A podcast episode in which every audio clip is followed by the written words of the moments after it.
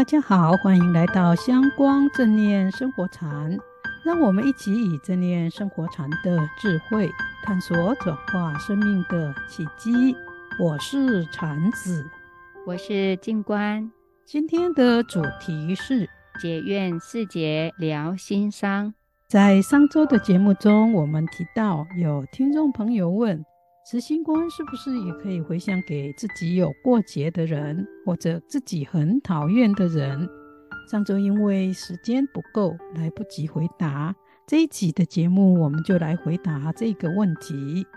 我觉得这是一个很重要的方法，因为在生活中，我们都免不了会遇到一些与我们相处得很愉快，或者很难相处，甚至让我们觉得很难缠的人。遇到好相处的。我们的生活就会过得很愉快，但是碰到难缠或跟自己有心结的人，日子就会很难过。确实如此，在佛教中有一句话说：“随缘消旧业，更莫造新殃。”意思是说，我们遇到不喜欢的人或有过节的人，最好能够尽快解开这一个心结，不要让这个心结越结越大。否则，彼此不舒服的关系也会越来越深。禅子老师，那今天我们介绍的这个自我慈悲的解决方法，可以帮助大家打开这种心结或过节吗？如果有真心诚意的练习，我相信是可以的。记得我们在上正念自我慈悲的课程时，有一位学员就曾经说过，这个练习让他打开了心中对母亲长期以来的心结。因为年轻的时候母亲对他很不好，年老后母亲生病了，没人照顾，他就接来跟他住。没想到母亲并没有因此改变个性，还是动不动就发脾气骂他。有好几次他都气到想请母亲回老家住，但又不忍心，结果就一直强忍着。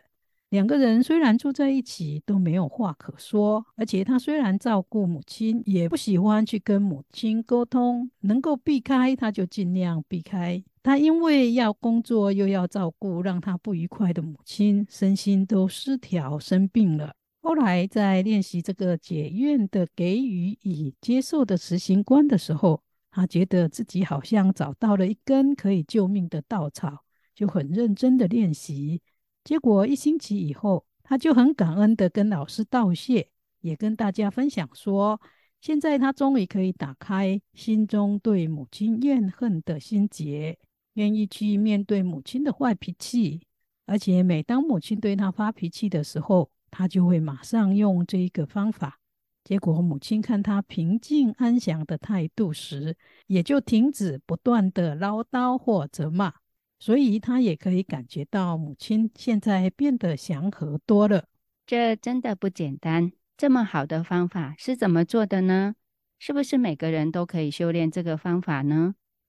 对，每一个人都可以练习这个方法。不过，慈心观还不是修习的很好的人，有时要用慈心祝福他。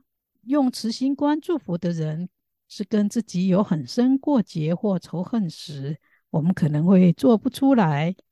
或者会越修越伤心，越修越生气。但是如果用这个解怨的慈心观，就比较能够修下去，而且效果也比较容易产生。这不错哦。那这方法要怎么做呢？这个慈心解怨的方法，在正念自我慈悲课程中称为给予与接受的慈悲练习法。静观和听众朋友。如果现在有空，也可以一起练习哦。如果不方便，就在听完以后，可以找一个时间练习。首先，先找一个舒服的姿势坐下来，深呼吸几次，同时可以把手放在心上或其他你可以感觉到舒服、有支持力量的部位。接着，可以用上周我们分享的两个培养慈心的方法。把自己的慈爱心培养起来。你可以先想一个跟你互动时你觉得很温馨的人，或者在心中默念着你找到的自我慈悲的祈愿句，譬如“愿我心中充满慈爱”。接着可以想一位你照顾的人，这个人正在受苦。当你照顾他或与他沟通的时候，让你觉得疲惫不堪、充满挫折。练习的时候，最好不要以你的小孩作为对象，因为这可能会变得很复杂。接着，想象你照顾或者和他沟通的时候困难的情景，试着去感受身体上因为这一些困难产生的压力和不舒服感。然后深呼吸一口气。心中默念你自己找到受用的慈爱语句，并想象当你心中默念这一些慈爱的句子的时候，这些慈爱充满了你身体的每一个细胞。接着透过吸气与呼气，把这一份慈爱送给自己，也送给跟你有纠结或让你感到不舒服的人。吸气的时候，想象把慈心和善念吸入自己的体内；呼气时，则把这一份慈心和善念送给对方。继续保持呼吸，让身体找到自然呼吸的节奏，也就是让身体自然呼吸。心中同时冥想：吸进一口慈爱的气给我自己，呼出一口慈爱的气给你。为我吸入一口慈爱的气，为你呼出一口慈爱的气。每隔一段时间，扫描一下自己的内心世界，是否还有压力、厌弃或不友善的念头？如果有，就继续练习，直到心平静下来为止。如果这是一份很深而且长期的纠结，无法一下子就解决，也可以每天练习十到十五分钟。如果这一份纠结引起你很大的负面情绪，你可以在练习的时候呼吸两次或三次，都为自己带入慈心，再送一次给对方。若在这个纠结中是对方对你有很大的负面情结，你就可以反过来。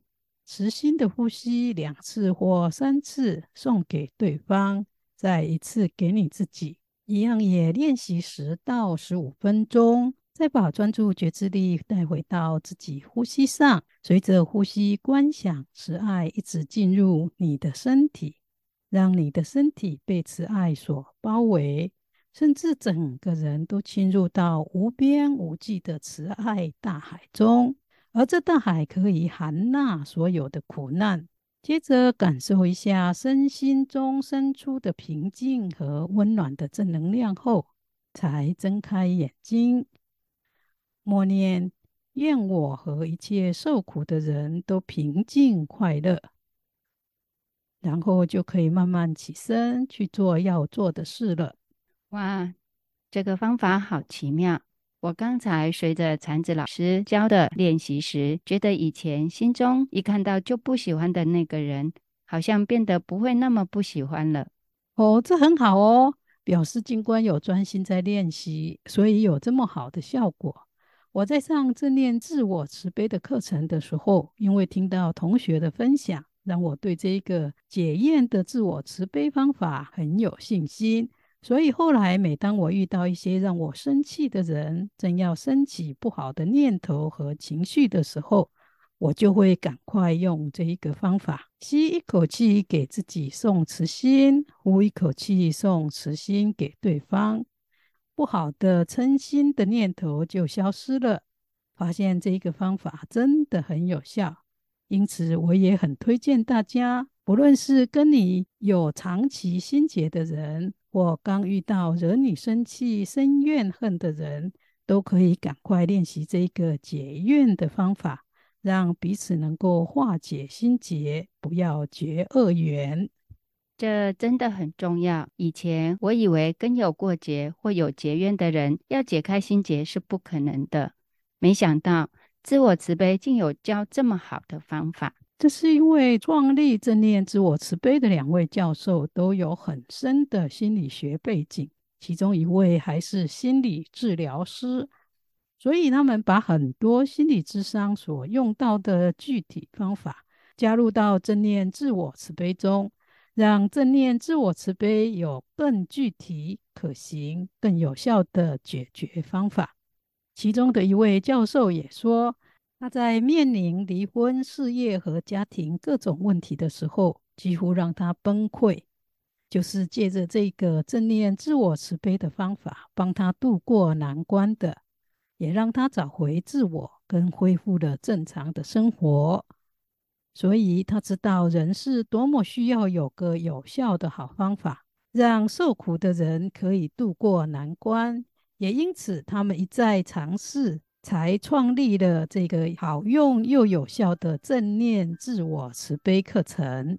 我们真的太有福气了，而且我知道，目前台湾虽然有人翻译跟自我慈悲有关的书，却没有人真的上过这个课程。还好禅子老师能用英文上课。并把这么好的课程分享给我们，真是太感恩了。谢谢静观的美言哦。在我刚开始上正念自我慈悲课程时，台湾确实还没有看到或听到有人接受过正念自我慈悲课程的培训。